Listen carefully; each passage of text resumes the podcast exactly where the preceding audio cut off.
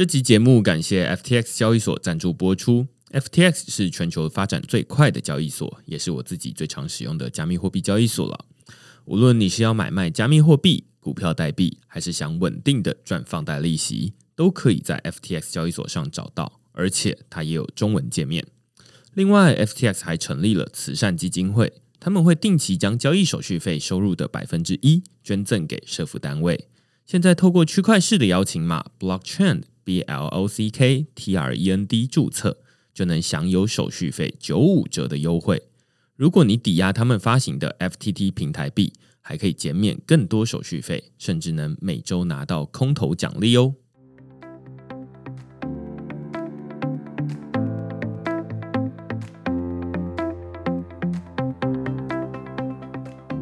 Hello，大家好，欢迎大家来到区块市的 Podcast，我是区块市的作者许明恩。那简单介绍下区块市哦，区块市一个礼拜会出刊三封的 email 给付费的会员，那其中一封就是你现在听到的区块市 Podcast。那另外两封我们讨论什么呢？最近我们讨论了这个 OpenSea 内线交易，键盘柯南靠链上资料揪出内贼。OpenSea 它是一个 NFT 的虾皮卖场，我通常会这么说。那最主要就是大家在上面可以买 NFT，或者是也可以卖 NFT。只不过 OpenSea 这个交易平台呢，他们平常也会在首页上面推荐一些他们觉得不错的 NFT。那于是也会吸引到大家的目光嘛，有点像是虾皮上面的首页推荐的商品一样，也会卖的比较好一些。于是就有人发现说：“哎，OpenSea 里面的这些员工好像有人用这样的一个推荐的机制，然后来做所谓的内线交易，就是他先知道了，然后他再来买这个 NFT，然后之后等到这个推荐完了再卖掉。”那所以，我们这篇文章呢，就讨论说，哎，网络上其实是有键盘柯南哦，就是它有点像柯南一样，只是它是透过网络上面的这些区块链上的资料，去找出说，哎，为什么 OpenSea 里面有人在事前他的买卖时机怎么这么准？那他看了哪些资料，然后怎么样揪出内贼？这篇文章在讨论这件事情。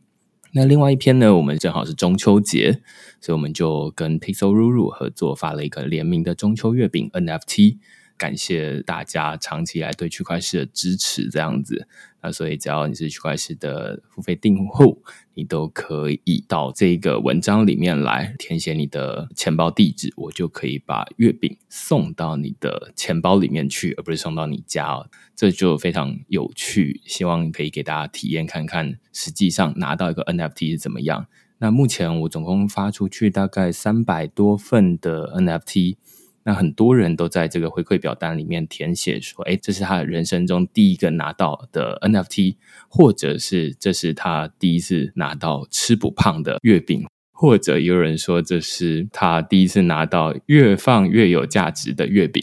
那所以，如果你是付费订阅会员的话，也可以到这个上面去领取你的 NFT。那不是的话，也欢迎你用付费订阅来支持，或者是你到 Our Song 上面去购买区块式的 NFT。那我们也会把这个月饼送到你的钱包去。那今天我们很开心可以邀请到端传媒的用户运营总监张永新，永新来跟我们聊聊。其实最近端传媒也开通了加密货币支付。以及他们最近也有发行了 NFT，其实看起来是有一些区块链的尝试。那我们就先请永兴跟大家打声招呼。Hello，这区块链的朋友大家好，那我是端传媒的永兴。呃，我也想补充一下，那个刚刚说的区块式的那个中秋节的 NFT，也是我人生第一个 NFT。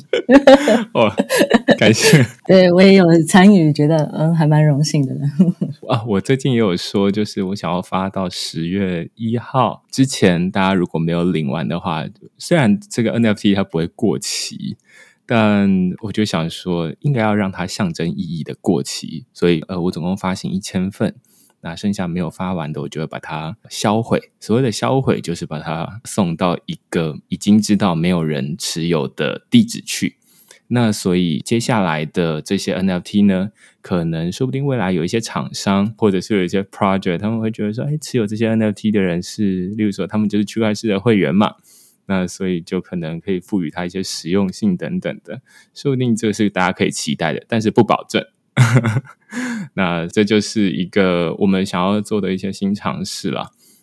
那想要一开始先就是请永兴简单介绍一下端传媒，虽然可能绝大多数人都已经对这个媒体至少没有看过，可能有听过，但我相信你自己来介绍会好一些。端传媒呢，它是一间成立于二零一五年的华文网络媒体，那今年也迈入第六年了。我们主打的是跨境的定位，还有深度的内容，跟读者一起关注中港台叫国际的重大新闻事件。那端的深度报道或评论的特色跟优势有几个，一个是跨境的视野，另一个是注重文本写作，再来是呈现一个事件背后复杂的社会脉络或是关键痛点。这几年以来，其中一个比较重要的时间点就是二零一七年的七月，那端启动了付费订阅制，那这也是当时华文媒体的第一家，一路到现在，目前也累积超过六万名的会员。这其实就是我在里面提到，我自己每次打开端的时候，就是主要是想要看说，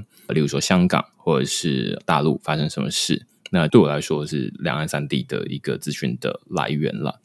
那因为刚前面在介绍永兴是用户运营总监，我不太确定说在端里面的用户运营总监大概是要怎么样。例如说，我最近才刚尝试用加密货币订阅，然后就会收到运营部写的一封信，对不对？然后我不知道还有包含哪些东西。其实我们在公司的角色，或者说在媒体部这样的一个公司的角色，很简单，就是在跟我们新闻内容出产的内容跟读者之间做的桥梁，就这个连接。那我每次常我的同事或是呃来面试人，就是我们部门的任务很简单，我们就是让端活下去，活得长，活得好。所以就是怎么样去找到更多的读者，怎么让读者进来这边知道端的内容的价值。怎么让读者跟会员可以跟我们一起走下去？这就是我们这边在做的事情。嗯嗯，因为你刚说在二零一七年的时候转为付费订阅制，然后接下来就会变成说，主要一个很大的收入来源来自于会员的付费订阅，所以就变成说，怎么让这些人开开心心的把钱给掏出来，是这样吗？对，怎么找到读者，然后又怎么把读者变成会员？然后还要让这些会员愿意跟我们再走一段比较长的时间。嗯嗯嗯，那好像是从八月还是九月开始，端有一系列关于区块链的尝试。这个好像是在之前没有试过的，对不对？嗯。然后这些尝试包含哪些东西？为什么会想要做这些事情？对，呃，大体上是八月的时候开始的。我们从六周年的时候，我们就公布了一系列的动作，然后也包括我们宣布可以支持用加密货币来订阅会员。再来，第二个就是我们在上个月开始也发行了我们第一组的 NFT。主要还是这两个比较大、跟区块链比较接近的动作。嗯，这边就会想要先分两个部分来问哦，就是我蛮好奇，就是说关于加密货币支付的这一块，然后待会另外一块就是 NFT。那关于加密货币这一块，先从最一开始好了。一般大家现在听到就会想说，那要怎么用加密货币来订阅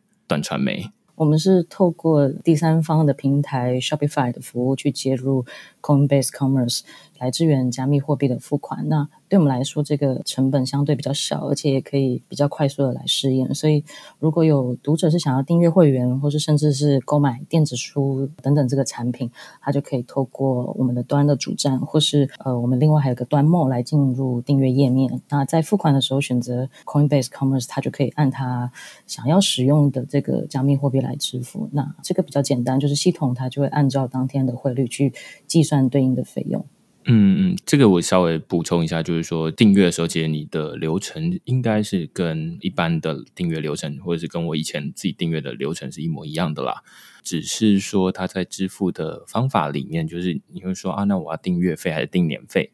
那订完了之后，他就会说啊，那你要用什么样方式支付？他可能是可以用 Apple Pay，可以用 PayPal，可以用刷信用卡。那另外就会跳出来多一个是说啊，你可以用加密货币支付。那刚刚永兴提到，就是说 Coinbase Commerce 或者是 Shopify，就是它是一个可以帮你建一个电商网站的一个一个平台的一个平台一样。所以现在端 Mo 可能是建立在 Shopify 上面，然后 Shopify 同时又整合了 Coinbase Commerce，它可以说是一个外挂元件啊。所以你只要开启这个 Coinbase Commerce 的功能。然后可能还要开一下账号啦等等的。总之，后面这些可能很麻烦的事情做完了之后，最后对使用者来说，你就是哎，在结账的时候你就可以支付加密货币。那它会根据现在的比特币或以太币或者是其他狗狗币等等的价格算出，例如说啊，现在是一个月是四十港币好了，那就是算出现在相对你需要支付多少颗的比特币，可能是零点零零零几颗这样子，那你就可以完成支付。支付完之后，它其实流程跟你用信用卡付费一样，你就会收到订阅成功的通知信。然后就欢迎你加入邓传媒的会员。你刚讲的非常清楚啊，推荐大家可以试试看啊。就是如果你还没有用过加密货币，实际上买一些东西，因为这其实也是我自己常常在呃演讲的时候会遇到的问题。大家就会问说：“哎，那加密货币到底可以用来做什么？它可以用来买东西吗？”呃，实际上可以。例如说，现在已经被暂时停止的这个特斯拉，你就可以用来买车。那台湾不行了。那但是如果你还不知道，想说啊，那加密货币还可以用来。在哪些地方消费？实体的店面可能还很少，就是例如说你在台北，你要想要找到一间接受加密货币支付的店家，还没有那么多。但是，哎，其实线上的服务，尤其是这种数位的服务，你也可以选择使用加密货币支付啊。例如说区块市，你也可以用加密货币订阅。By the way，好啊。那另外蛮好奇的是，说为什么端会在六周年的时候？开放给大家使用加密货币订阅，这个是一种算是新的尝试，还是是说反过来就是满足某一种用户的需求？它是一种尝试啊，那的确也是有这样子的读者的需求。就是其实，在最早二零一七年十一月，也是刚刚有提到，就是付费墙刚上线，其实还不到半年，我们就有读者来信来问说，哎，他是不是可以用加密货币来付订阅费？那这几年我们都还是会陆续收到一些讲类似的读者的询问。那主要的考量大多都是跟个人数据啊、交易隐私这些问题相关。那关于这个个人数据隐私这个议题本身呢，也是我们作为新闻媒体长期关注的一个重要的领域。那端过去也做过不少的报道，就是探讨这些个人的数据权利、数据安全，这些所有个人数据集成的大数据又是如何被政府或是网络巨头利用，在生活中带来改变。那我们是可以感受到，就是读者对于这些议题的兴趣跟了解都是越来越深的，也相对更重视了。那加上这两年来的时局的波动，跟还有最直接就是疫情的影响，就这些政府啊，对于各自还有这种相关讯息进一步的对每个人的讯息的索取。所以来跟我们问这些其他付款方式的读者也都越来越多。所以今年我们在决定要支援加密货币付款，综合来说，呃，有几个考量：一个是可以能够服务现在这些希望匿名或是对交易隐私比较有顾虑的读者；另外一个是目前加密货币它已经是越来越普及，也有相当多人在使用。最早在收到那个读者的需求的时候，我们对于就收加密货币这个事情还是比较没有想象的，就是当时会很多问题就马上出来，譬如我们要怎么定价呀，或是收到的加密货币要怎么方便去兑换成法币来做后续的营运使用。但现在其实就不太一样了，就从去年的 DeFi 各项应用的这个爆发，到今年 NFT 的这个热潮，我们可以看到整个产业的技术成熟度跟市场接受度都已经进入一个新的阶段。所以，呃，我们觉得现在这个时机是挺适合的。那我们也想要在六周年可以给大家一个新的开始跟开端。那也希望透过这样一个新的支付方式去接触，或是更拓宽、更多不同面向的读者。嗯，你刚刚有提到两个我觉得很有趣的点哦。第一个是因为过去有一些报道，其实包含最近有一些关于数据隐私的报道，尤其在无论是大陆或者是香港，现在大家对于自己的数位的足迹越来越敏感。像之前在香港抗争最有代表性的，应该就是那个，就是说大家会在搭地铁的时候就会不使用八达通，而是改用现金支付嘛。那这就是其中一个很有。代表性的例子，因为用现金买票就匿名，那但是如果你用八达通的话，那就是一种实名制，大概是这样。那反过来说，那如果呃媒体都在讨论说，哎，那数据隐私或者是你的这些线上的足迹要非常谨慎的保护，但却没有提供一个可行的方法，说，哎，那如果我想要保护我的数位隐私的话，那有没有一种比较私密的交易的方式？而不是用实名制的信用卡，而是可以用像加密货币，它就是可以这种方式，或者另外一种就是用现金。但是大家知道，如果要收现金的话就很麻烦嘛，那可能要麻烦端去开一个门市，开一个柜台来收钱，那就很麻烦了。所以没有办法这么做。所以加密货币它大家可能通常都会说啊，它叫是一个数位现金的概念。数位跟现金是一个蛮矛盾的词汇。但是把两个凑在一起，会蛮能够传达它的意思，就是它比较匿名。至少你在创建一个钱包的时候，你不需要先上传你的身份证，或者是留下你的手机，而是你只要有手机、有网络，你就可以开自己的钱包，然后你就开始用这个钱包里面的资产来支付，这样子。当然，资产不会凭空生出来啦，你还是要自己去卖这样子。但你就可以用这个相对比较匿名的方式支付。那另外一个我觉得很有趣的是，你刚刚提到，在二零一七年十一月，就是端开始建付费墙之后，就会有人提到说说啊，那要用加密货币支付。但是其实对于开放加密货币支付，一直都会有一个困扰，就是说我到底要怎么收钱？这些币我到底要什么时候才要把它换回来？我先以区块式的例子好了，我自己是都没有在换的，所以我就没有这个问题。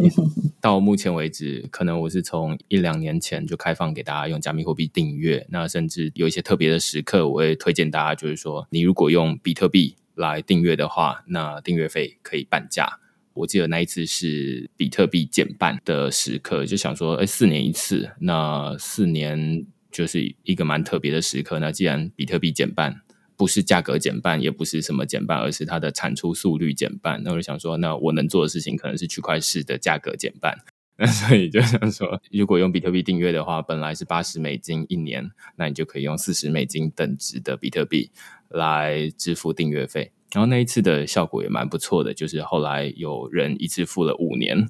然后我就觉得非常感谢他的支持，然后就是哎，一次定了五年，我都不太确定我会不会写到五年，但是他就非常的有信心，就是先付五年的比特币给我。那这是一个区块市在尝试加密货币的例子。那放到目前为止，肯定都是超出当初的半价，甚至都补回来了，甚至他们其实是付了更多钱。但是这对他们来说，当初如果他是直接买币来的话，那其实都没有亏。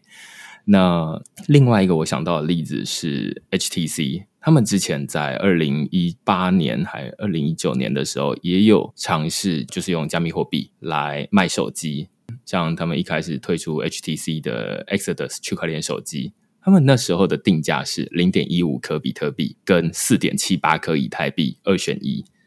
那那个时候，他们没有使用什么 Coinbase Commerce 这种服务，Coinbase Commerce 就会自动帮你算随时的价格嘛。但是他们就是非常大胆，就直接定价。那那个时候的比特币价格跟以太币的价格差不多，就是以太币我记得好像是两百块或者是一百多块。那所以定完大概一只手机两万块左右。结果他们在推出来之后的几天之后，比特币跟以太币的价格大跌。忽然砍半，就遇到一个很可怕的情况，就是手机半价销售。就刚收到这个币，结果好像亏得更惨了。对对对对对，然后对他们来说，我不知道他们当初事前有没有想到这件事情，但是对于绝大多数的买手机的人来说，那时候 PTT 或者是 Facebook 墙上，因为二零一八年、二零一九年会用加密货币的人还不是那么多，甚至我都要写一篇文章来专门教大家怎么透过交易所来买加密货币。那时候就很多人推出五百块、一千块的服务费，然后一千块收来之后，那我帮你买半价的手机，我帮你用以太币支付，这就是当时的情况。但是现在这种情况，我猜已经不会出现了。觉得可以回应刚刚就是永兴提到的，这现在看起来收加密货币相对之下比较不是个问题。就是技术上，就是啊，工具串一串就结束了。但是你可以从过去的这种情况，你会发现说，哎，那那个时候要收比特币或收以太币，虽然使用的人少，工具也少，然后也就会出现一些有趣的问题，这样子。那补充一下，后面他们发现币价大跌之后，大概一个礼拜还两个礼拜，就在调整比特币跟以太币，就是要变得更多颗才行。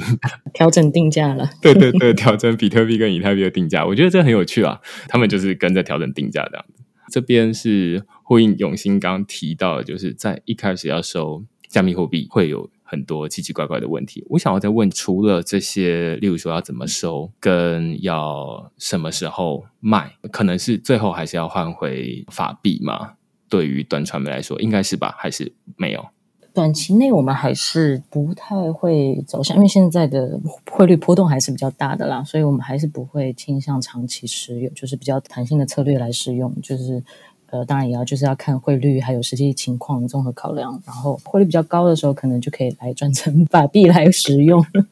但这个就是需要更多的人的成本来去监控这个事情，对啊，就是它等于是另外一个工作了，对。对，所以这其实就是公司，因为我个人是直接收加密货币，然后开订阅，这是还 OK。但是对端来说，它就是制度比较完整一些，于是就会有说啊，那到底什么时候要换成法币？至少员工的薪资要以法币支付，而不是以 比特币或以太币支付这样子。对，它会算是另外一条线线路跟额外经营的一个财务线。嗯，我反过来说，其实刚刚前面永兴有提到，就是说端开放加密货币支付，某种程度目的并不是说啊，透过比特币可以赚钱啦，而是说回到用户本身，就是说啊，他需要使用加密货币来保护他个人的交易隐私，这个可能是一个原始的出发点。那至于说那什么时候卖，什么时候收，那是。也不知道订户什么时候要用加密货币支付，那也不知道币价什么时候要涨，所以那只是后续的一些操作，而不是主要的目的，可以这么说吗？对，没错，就主要还是后续。我也可以再补充，我们可能收到几个那种读者的来信，他当然就是跟个人这种数据隐私有关，可能大多现在最多的还是来自中国大陆的读者。那接下来可能其实有些跟香港读者也也有一些开始在向我们询问了。那就是一个很简单的，就是他们不希望自己的交易记录，或者说。呃，如果使用银行卡去向境外支付，那它其实的每一笔都是会需要被审核的。那这个对他们来讲，这个的记录都是自己会需要考量跟考虑，不希望透露这样的主机。那另外还有一个是比较特别，就其实我们一开始都还不知道怎么做的时候，就其实都有一两位读者都很热心的提供给我们解决方案。就比如说他会推荐，呃，你们可以接入 Quantify 或者什么 BitPay.com 这样。就是他们说现在其实这个已经很好用了，就是会推荐给我们。还是说，相比于信用卡，像这样的处理机构的结算周期可能更快了。我们。一开始在收到这种需求，我们可能会倾向推荐直接来办公室用现金来跟我们缴费。对，然后他们可能会说，呃，其实你知道，持有比特币的人比能够可以直接到我们办公室来付现金的人还多得多。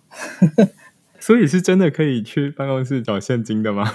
可以可以，我们有提供这样的。其实台湾也有一些遇到一些读者，他就是本身可能不太想要用信用卡买太多东西，或是根本没有信用卡的人，哦，甚至像学生，那我们都是会接受这种线下转账，甚至来办公室用现金付款。第一次知道，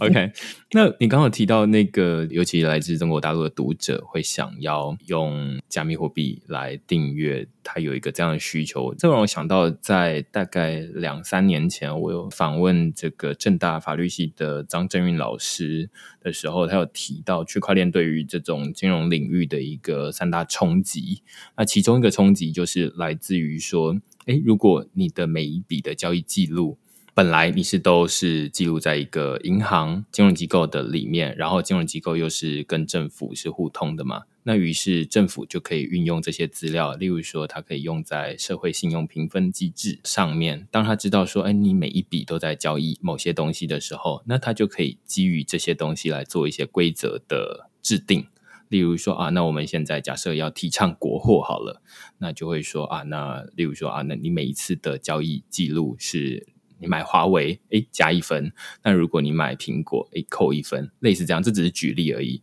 那它可以知道你的交易记录，那它就可以基于这些交易记录来做评分。但是区块链它有一个有趣的地方，在于说这些交易记录它不存在。银行里面，而是存在区块链上。那区块链上你又不是完全实名制，而是半匿名的状态，那于是他就没有办法呃运用这个方式来操作。所以张震宇老师在那一次的访谈里面，那他就是说，这就代表说，你其实可以有一个。自由度就是你的金钱的自由度，你不需要说有点像是你在做一些交易的时候，你可以使用现金交易。那现在用加密货币，它只是数位版本的现金，你可以在数位世界上面达到以现金交易的支付方式。那套到刚刚永信说的，就是你可以不需要去端的办公室里面付现金，你就可以直接用加密货币来支付，大概是这样子。那接下来另外一部分，我知道的是关于端在除了开通加密货币支付之外，另外一部分是有发行了三款不同的 NFT，但我在 OpenSea 上面应该是在 OpenSea 上面发行的，对不对？哎，对。然后我在 OpenSea 上面总共看到有七份的 NFT，那你要不要先简单介绍一下这三款 NFT 大概是什么样的内容？然后为什么端会开始发行 NFT 的这样的一个尝试？呃，我们对这个领域也是一直蛮好奇的。在今年三月，就是那个 Beeple 的 NFT 的作品拍卖打破纪录的时候，当时也有关注，然后也做了一篇的报道。同时，也看到不少的英文媒体啊，包括美联社、纽约时报、CNN、Time 杂志这些，他们都有发行的案例。所以，我们也在想，为什么不试试看？那可以透过活化现在现有已有的内容，去探索更多的商业模式，创造更多的营收来源。我们大概是在七八月的时候开始筹备的啦。那我们首波推出的这个 NFT 的主题是消失的这一个下划线。消失的底线，对底线就讲比较难讲。对，那我们在标题上去使用这个底线，就是一个填空的概念嘛。它是觉得每个人看到它都可以填上，就非常不同的东西。它可以是很私人，也可以是引起一群人共鸣的。那其实是尤其在最近这两年，就从中国大陆跟香港都发生非常剧烈的变化。那有许多的事件群体。或是记忆都是在这些变化中被抹除、被掩埋，或者说是被改写。那这个主题，我们觉得它跟 NFT 的这个属性，一个是说唯一性，另外一个是永久保存，都可以很好的结合在一起。就当一个已经消失的东西被放上区块链，它就。永远不会消失了，或是说它是以另外一种形态永久的保留在网络上了。那我们想要借由这次的这个主题，这个展品所传递的，就是抵抗这种消失，或者说被消失，那抵抗抹除，抵抗历史的被涂鸦。那在这个概念下，我们就选取了三个主题，分别是二零一七年的北京切除，还有呃这两年以来发生的消失的香港新闻节目，还有呃因为疫情跟疫情相关的这个李文亮的微博哭墙。对我们来说，这个真的还是蛮初级的一个尝试跟试水温的阶段啊，所以有非常多的学习成本。那策略上其实还是比较保守，那也比较想要弹性一点点的来测试。所以我们三个 NFT 是逐次的上架，来看看市场的反应。所以前两个展品就是北京迁除跟消失的香港节目，都是采定价的形式，各限量三个。所以再加上领文量是采拍卖的形式，限量一个。所以总共你是可以看到有七个这样的 NFT 的内容。对，我帮大家重新整理一下，就是说消失的底线这边就是自己填空了。那你可以有消失的记忆，或消失的人，或消失的什么。那每一个人会有不同的想象，那只是说这是消失的底线，这个是端提出来，就是说接下来发行的这三款 NFT，分别是从他们的角度，想说呃，那这一阵子消失的很多不同的东西，那就选了北京的所谓低端人口的事件，那接下来还有这个铿锵集，就是香港的节目，然后跟李文亮。的贴文，这个是大家比较耳熟能详的几个事件。呃，不止铿锵起啊，我可能补充一下，有好几个啊，在二零一九年后被关停的，我们都把它放进去了。对，所以就是有这些消失或者说被消失的东西，那这比较像是象征意义，就是说，呃，这些被消失的东西，无论是它被微博下架，或者是说它被政府强制拆除，或者被政府强制关闭节目等等的，或者是消失的真相。那有的人会觉得说，那你把黑的变成白的，把白的变成黑的，类似这样子。那每一个人都有可以有自己的想象，但是这在数位世界里面却没有一个记录的方式。那我自己看这。几个展品，它比较像是说一个象征意义的发行，就是说啊，那既然它可以被消失，那反过来说，我们可以透过 NFT 它的一些特性，就是说，那它在这个链上可以永久的保存，那它发行了之后，它就会在那边了。那所以我们就把这些事件某种程度变成是一种可以让大家共同保存的记忆。那借由区块链，可能就是保存在全球的数万个矿工的电脑里面，来象征意义的反抗，或者是说记录这样的事情。我不知道是不是可以这么说？可以，我觉得总结的也很好了。因为我觉得还蛮有趣的是说，在目前这几个。作品里面，你有说前面两个作品都是才限量发行三个，就是定价销售嘛，然后看起来就是都是在第一时间就被卖掉了。例如说是零点三颗以太币或零点六颗以太币，对对。然后接下来每一个买到的人，他都可以再去呃重新定价转卖。那目前这些转卖的价格，我也觉得很有趣，它是还蛮行为艺术的。例如说，呃，有人会定一点九八四颗以太币，好，那也有人会定八千九百六十四颗以太币。也有人会定十九点四九颗以太币。那相信大家对于中国的发展历史会比较熟悉的话，就知道说啊，一九八四啊，或者是八九六四，就是一九八九年的六四事件啊，或者是说一九四九，或者是说有人卖零点六四克，这个就是相对比较平价的哦，大家可以考虑这样子。但是这些你可以看得出来，他们不是真的想要卖这些东西。而是想要透过一个定价的行为艺术，然后来跟这个作品做结合。换句话说，价格跟作品本身都是一个作品。呃，我觉得这就是一个很特别的地方，也是我们用 NFT 这个载体重新发行之后，可以看到接下来发生了很多不一样的创作的事情。就是。嗯，对于我们来说，这个展品就是它是必须要跟收藏者去建立对话的。它讲述了什么样的故事，传递了什么样的讯息，就是在这个点上面，我觉得新闻还是算蛮有优势的。就是我们每一篇的报道或是新闻摄影，其实都是一个叙事。那这个叙事是很适合透过 NFT 来呈现。那这个 NFT 它又可以在收藏者还有这个展品所蕴含的这个新闻内容之间去建立一个连接。其实这个也是你刚刚说的，他们透过这种又再放到二级市场去所谓的这个定价标价，就是。我们透过 NFT 去收藏了新闻的一个可能是重要的片段或是时刻，但是收藏的这个动作也是我们每个人的个体跟新闻事件建立的连接。更进一步，它也可以是一个表达或是表态。我透过这个动作也发表了我对这个的态度，或是接下来我可能想要有更多其他想要说的事情。觉得像是端发行的这个消失的系列哈，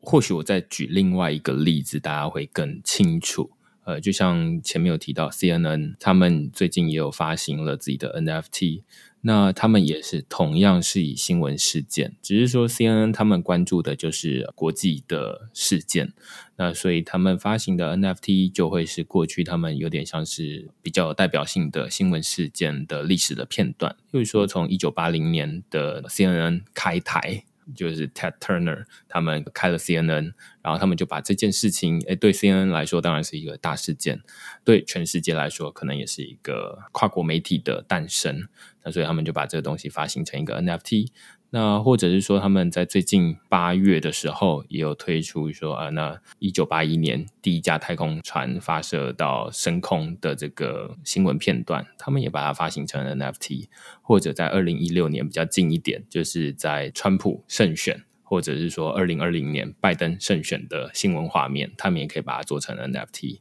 换句话说，你可以从这些例子看得出来，就是说，身为媒体，虽然他们不是实际事件的本人。而是比较像是第三方的记录者。但他因为媒体本身，他可以去忠实的记录这些事情，那他就有一个纪念的价值。大家可能会提到说，例如说最近才刚过的九一一二十周年纪念，那这个九一一事件，大家除了这些当事人之外，还有一些当时拍到的这些画面，或者说媒体报道的片段，这些都是很珍贵的内容。那大家。如果要去纪念这些时刻的时候，过去它其实是没有一个特别的东西来表达说，哎，我对这个东西的重视，或者是说我对这些东西的一个纪念的意思。那 NFT 某种程度是提供了给大家一个这样的工具，就是说，那你如果觉得这个是一个对你来说意义重大的时刻，可能有人会拍这个拍立得。那我们在一个重要意义时刻的时候，我们不会拿起大家都有的手机，然后拍一张数位的照片，然后在 AirDrop，可能也会啦。但是更重要的时候，大家同学会哇，好几年没见了，那我们会拍一张拍立得，那就是用那个实体的东西来纪念。那我觉得 NFT 它也某种程度类似这样，就是说它把资讯变成了资产。它就是把像我们手机 iPhone 拍出来，或者说 Android 手机拍出来的这些照片，它可以在 Line 上面随时的传递，所以它可以有无限多张。但是如果你把这个东西拍成拍立得，那它就会变成只有一张。那那一张就会变成是一种资产，就是这一张它可以有不同的价格，但是因为资讯它可以无限的复制。那 NFT 其实也是一样，就是如果你是新闻片段，它可以有无限次的播放，但是如果你把它变成是一个 NFT，它就变成一个数位的派立得，那你可以变成是一个数位的收藏品。那所以现在有开始有很多不同的媒体开始做这样的尝试，包含 CNN 或者是端也都有这样的做法。那只是说大家关注的领域不太一样，那所以就会发行不同的 NFT。的确是这样，就是我们刚刚你讲的那些，就是说或者新闻片段，这也是我们一开始一直在思考，就是我们应该要开始来做这个领域做 NFT。那对我们来讲，这些新闻内容哪些东西是适合被做成 NFT 的？就是我们有什么东西是可以来以 NFT 的形式来呈现？所以这个的确都是我们刚就是不断在讨论，也不断在就是思考的这样一个过程。对，但呃，我想要说的是，说哎，端它在 OpenSea 上面直接发，然后让大家买了之后马上可以转售，这个是 CNN 目前还没有做到的事情哦。就是呃，我想要强调一点，就是说，像 CNN 他们现在在卖的价格，可能是说啊，一个是我记得是二十五美金，然后总共限量五百份。所以基本上，你就是如果卖完的话，C N N 就可以收到多少钱这样子。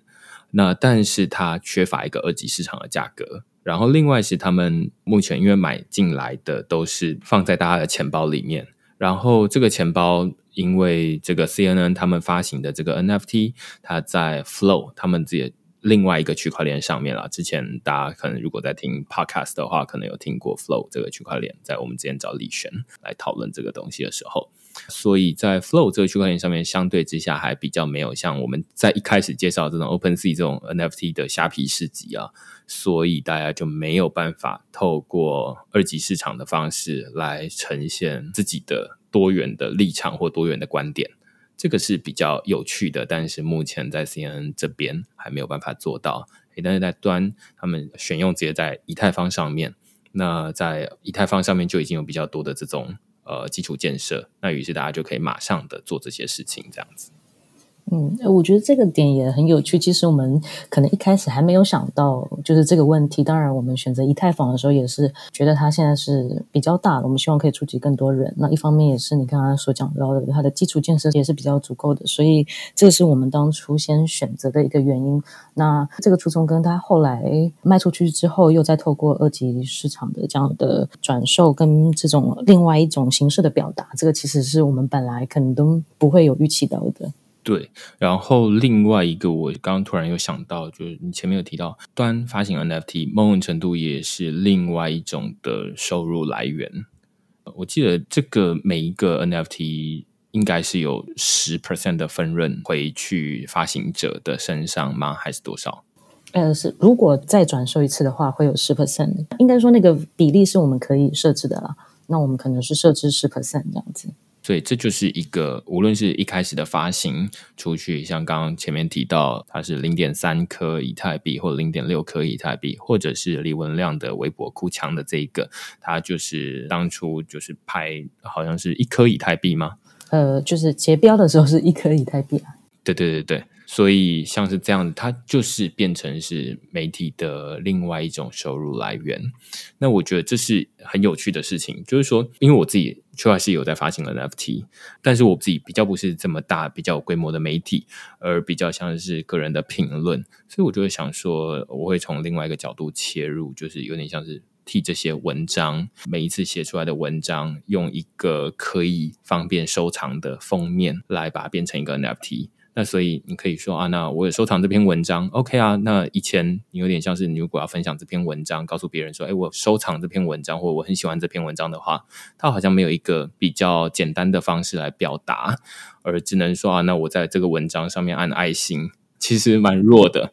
其实我觉得状况有点像是现在的音乐啦，就是说啊，我很喜欢这首歌，那你要怎么表达这个你很喜欢？在 Spotify 上面按爱心，这可能太弱了，对不对？那所以大家就会想说啊，那有没有什么东西可以我把它买下来收藏？我可能是以前可以买 CD 嘛，那现在可能就是你可以去参加演唱会，借此来表达你或是抒发你对这东西的立场或喜欢这样子。这对于媒体来说。我觉得是一个好事，也是一个蛮有趣的尝试的方向。就是说，哎，既然媒体它本身就会产出这些资讯，那这些资讯本来我们要用比较婉转的方式，例如说用付费墙，然后把它变成是可以创造收入来源的一种方式，要不然本来就是透过广告。那现在还可以额外把这些特殊的时刻，例如说呃 c N N 这样比较大的媒体，它就可以把它说啊那。这些历史性的时刻由它来记录历史，例如说，大家说啊，那什么什么事情发生的时候，那我们来看 CNN 当时的报道，那它就比较有历史的代表性。那所以它来发行这种，例如说一九八零年或一九六四年发生了什么事情，那它就比较有说服力。那每一个媒体都有它自己的定位，那它就可以发行。对于它来说，就是把那些东西变成 NFT。那像区块式，就是我就变成说我把我的自己写的文章，你如果要收藏这个文字的话，感觉丑丑的，那你要把它分享给别人，就是除了分享连接之外，比较没有炫耀性，就是比较没有说啊，那我读了这篇文章，但是如果你说啊，那我很喜欢这篇文章，我喜欢到去把它这个 NFT 给买下来，那我觉得这就比较有趣一点。那在未来，大家也可以看说，哦哇，那它。喜欢哪些文章？例如说，从他收藏的 NFT 就可以大概看得出来说，啊，那他对于啊，例如说 DeFi 的主题特别有兴趣，所以关于 DeFi 的内容他都有收藏，或是关于 NFT 的内容他都有收藏，那就可以知道说啊，他的偏好。类似这样子，那这就是一种在数位世界里面的表达的方式，它可以让数位世界的行为或者是立场变得更多元一点，而不是只是说啊，那我在某一个中心化的平台，在 Spotify 上面按一个爱心就代表你喜欢。我觉得这无论是个人来说，或者是对于其他人来说，都会觉得这好像太弱了，这样子。的确，这个在制作这个过程中，其实都给了我们蛮多的灵感，或是说启发。就嗯，过去就从新闻上来看，就是从最早的某一张报纸跟相片，从一个新闻被产出之后，它就是变成历史或回忆，也有可能会变成收藏品或者展览品。那现在的网络时代，像一篇这样的新闻，好的新闻，我们可能就把它放到浏览器的收收藏夹里面。那有可能。接下来就不会再打开，有可能打开的时候网址又失效了。但是 NFT 的形式就是刚好可以赋予这种新闻作品的这样一个可以经过一定程度的再创造，然后永久的保留在上面，然后在这种讯息轰炸就比较泛滥的这种当下，可以成为独一无二、被永久保存的讯息。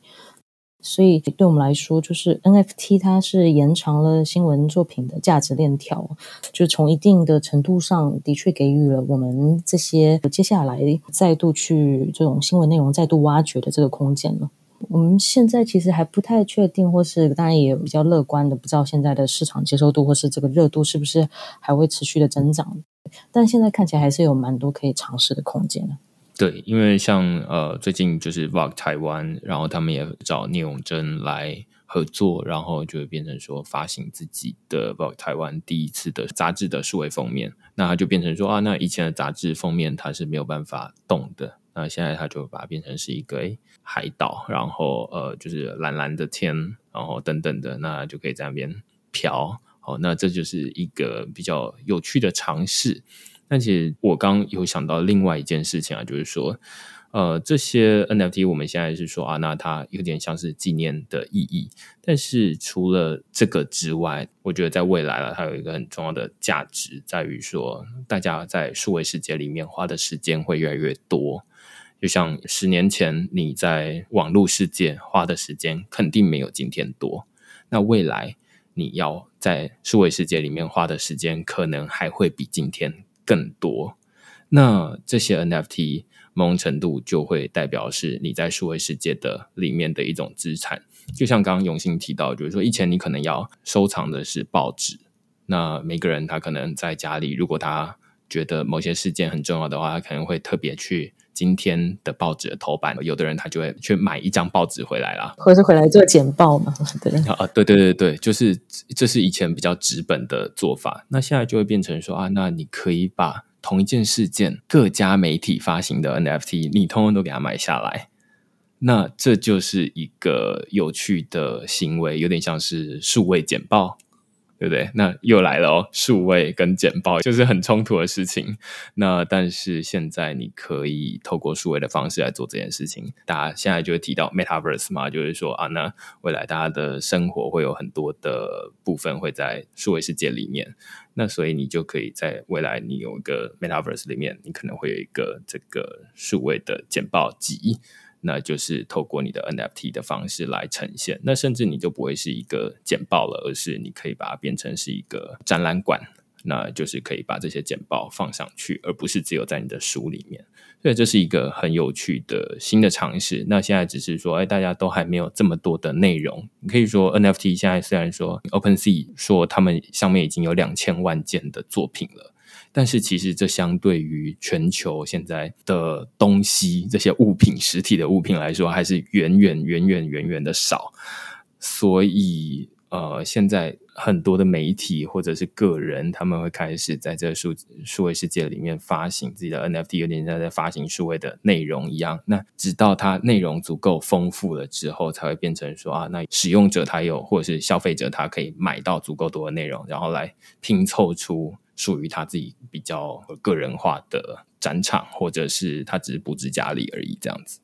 的确，现在这整个 NFT 的市场都还有非常大的想象空间。就是它作为这个载体，我觉得现在很多事情都还是不用设限，哪些东西适合做，哪些东西不适合做。就是我们自己在做的过程中，也会上 OpenSea 或是上其他 Super Real 这种平台去看，大家都在用什么样的形式去制成 NFT。例如现在很多很热门的各种生成艺术啊，或是不论是像猴子、企鹅这种头像，或是有很多的数位艺术作品等等，就是我们可以感受到是这个市场迸发的这个创作能量是很巨大的，每天都有新的概念玩法去产生，什么规则都有可能被颠覆，就是大家都是在不断尝试开脑洞的这个过程去拓宽 NFT 应用的这个边界，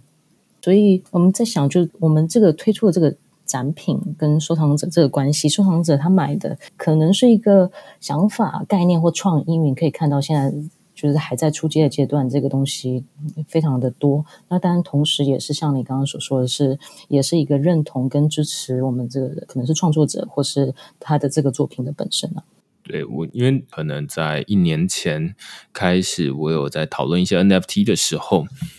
就会收到一些会员的问题，就是说。想知道区块链之后会不会发行 NFT 的会员卡？那这就是一个除了媒体，就是除了像现在把文章变成 NFT 之外的另外一种新的尝试。我会觉得这会员卡有点像是车票一样啦，就是说认票不认人啊。现在的订阅制的媒体比较像是说，你要绑定一个 email，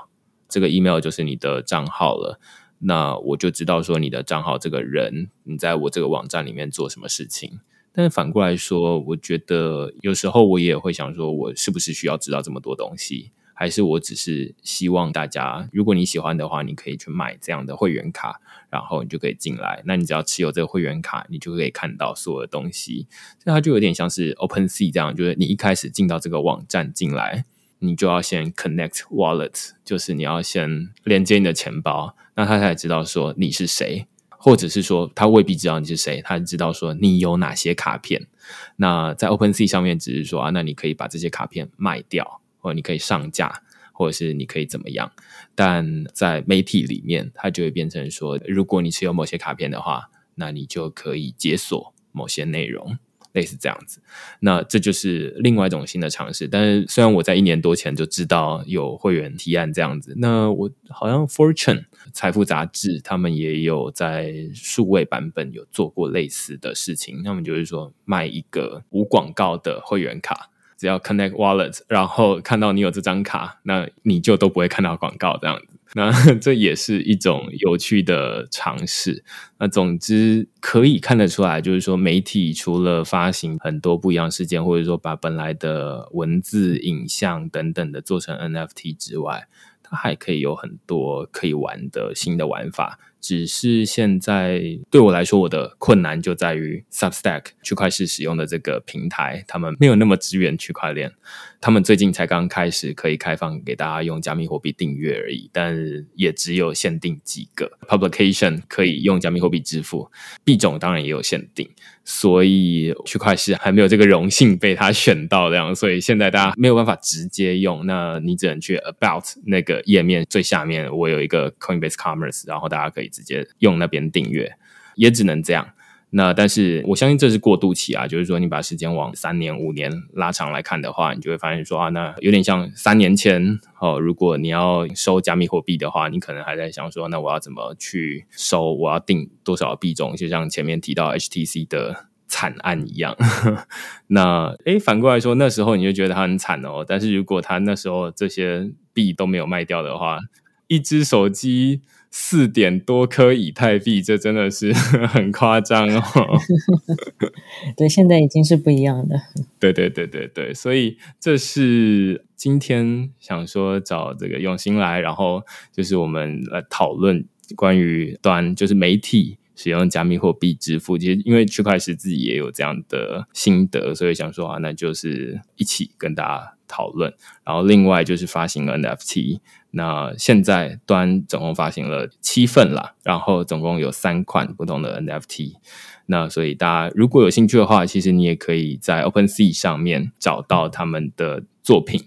或者是写信鼓励他们说：“你赶快发下一个类似的作品。”我觉得就是支持，这也 OK。大概是这样。进进来做这个东西都是很新、很尝试，我们也是很期待的。就可以看到现在，不论是我们看到 NFT 被炒多热，然后许多不同的领域、不同行业的人就是在相继进场。那不管背后抱持什么态度、初衷，或者是甚至也有些人说会很快的，是不是走向泡沫化，或者这个速度有多快？但是在在这个生态系里面，我们可以看到大家各自展现创意、想法、颠覆规则。就是我自己个人还是会保持比较开放的态度去看，就这片土壤它是怎样被灌溉的，然后每个人撒的种子会慢慢长成一个从来没有想象过的样貌。我觉得这个是非常有趣，也是值得期待的。那对端本身来说，当然不变的本质就还是做新闻嘛，把新闻做好。所以剩下的我们就是。尽力去站稳脚跟，去拓宽营收来源，去探索各种可能，